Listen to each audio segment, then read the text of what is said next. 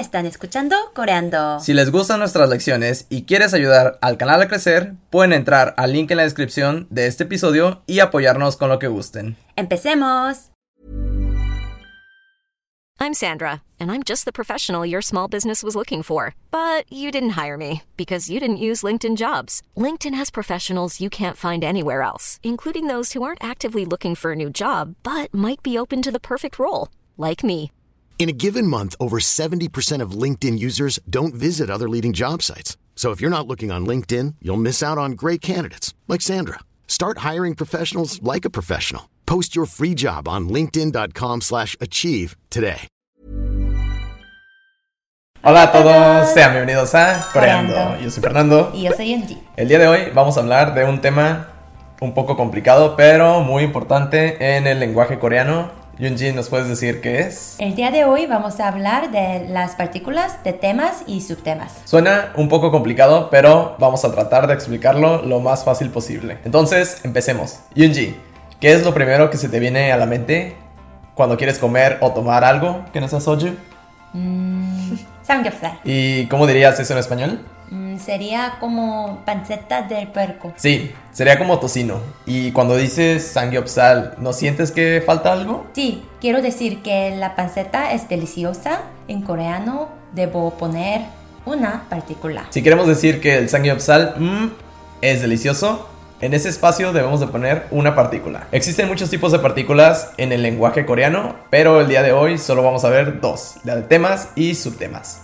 La de temas lo utilizamos cuando un sustantivo es el tema principal en una oración o enunciado y la de subtemas la utilizamos cuando el sustantivo es el tema secundario en una oración o enunciado. Suena muy sencillo. Sí, pero cuando las ponemos en práctica es un poco más complicado de lo que parece. Vamos a ver algunos ejemplos. Como decimos, esto es una cámara. 이거 카메라예요. Otra vez. 이것 카메라예요. Si queremos seguir las reglas del lenguaje coreano, debemos de poner una partícula después del sustantivo, pero en este caso se omite porque es bastante obvio y la frase es muy pequeña. Las partículas sirven para indicar de qué tema vas a hablar. ¿Y cuáles son las partículas de tema? Son un o nun. Un, nun. Dependiendo de lo que termine la última letra de la última palabra, sabremos si utilizar un o nun. Si termina en una vocal, utilizaremos nun. Y si termina en una consonante, utilizaremos un. Vamos a ver unos ejemplos. ¿Cómo decimos libro en coreano? Check, Otra vez. check ¿Cómo decimos este libro en coreano? y check Otra vez. y check Y si agregamos la partícula a esta última palabra, sería. y check un porque termina en consonante. ¿Y cómo decimos este carro? Y cha Otra vez. y cha Y si agregamos la partícula, nun y cha nun otra vez. y cha nun. Cuando decimos y chegun, las personas ya van a saber que vamos a hablar acerca de un libro. Las partículas se crearon para ayudar a las personas a saber del tema del que vamos a hablar. Entonces vamos a ver las segundas partículas. ¿Y cuáles son las segundas partículas que vamos a ver el día de hoy? Serían las partículas de subtema que son i y ka. Y estas partículas siguen la misma regla que las partículas anteriores. Dependiendo de lo que termine la última letra de la última palabra, es con la que utilizaremos i o ga. Si termina en vocal, utilizaremos ga. Y si termina en consonante, utilizaremos i. Por ejemplo, podemos decir y check i Otra vez. y check i. ¿Y cómo sería con las otras partículas?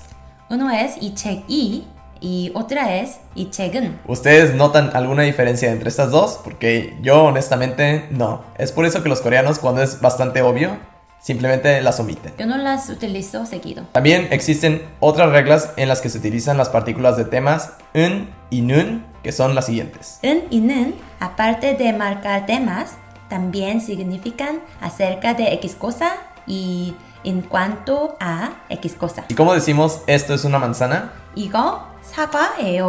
Otra vez. 이거 사과예요. Y si quiero agregar algo acerca de esta manzana o no sé acerca de las otras cosas, pero esto es una manzana, puedo decir 이거는 사과예요.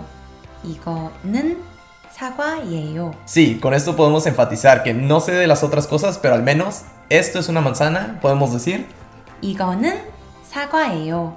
이거는 사과예요. Entonces vamos a ver otros ejemplos. ¿Cómo decimos hoy? 오늘 Otra vez. 오늘 ¿Y cómo decimos clima? 날씨 ¿Otra vez? 날씨 ¿Y cómo decimos hoy hace buen clima? 오늘 날씨 좋아요. Por lo pronto, no se preocupen por el verbo de esta oración o enunciado, solo preocúpense por la partícula que vamos a utilizar. Y si el clima no ha estado bien durante los últimos días, pero al menos hoy sí hace buen clima, para enfatizar esto, que hoy hace buen clima, Podemos agregar la partícula de tema después de hoy. Sería 오늘은 날씨 좋아요. 오늘은 날씨 좋아요. Y si quiero enfatizar la palabra clima en esta oración para decir que al menos durante este día muchas cosas pueden estar mal, pero el clima está bien.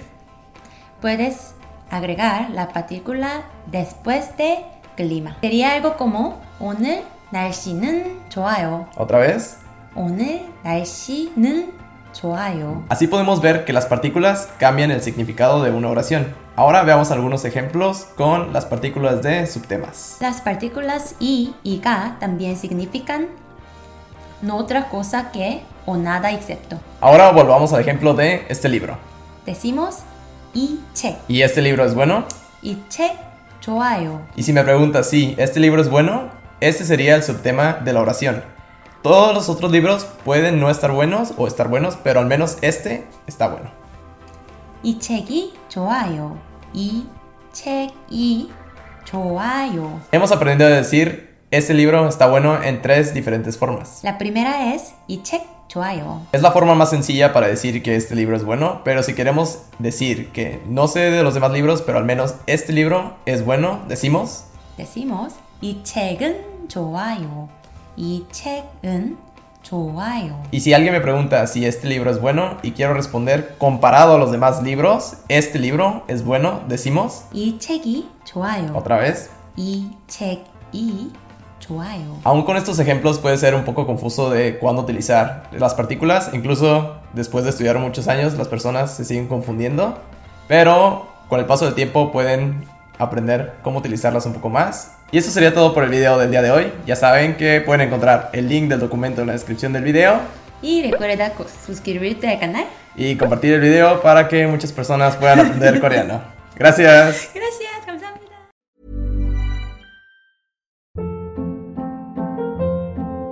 Hold up. What was that? Boring. No flavor. That was as bad as those leftovers you ate all week. Kiki Palmer here, and it's time to say hello to something fresh and guilt-free. Hello Fresh. Jazz up dinner with pecan-crusted chicken or garlic butter shrimp scampi. Now that's music to my mouth. Hello Fresh. Let's get this dinner party started. Discover all the delicious possibilities at hellofresh.com.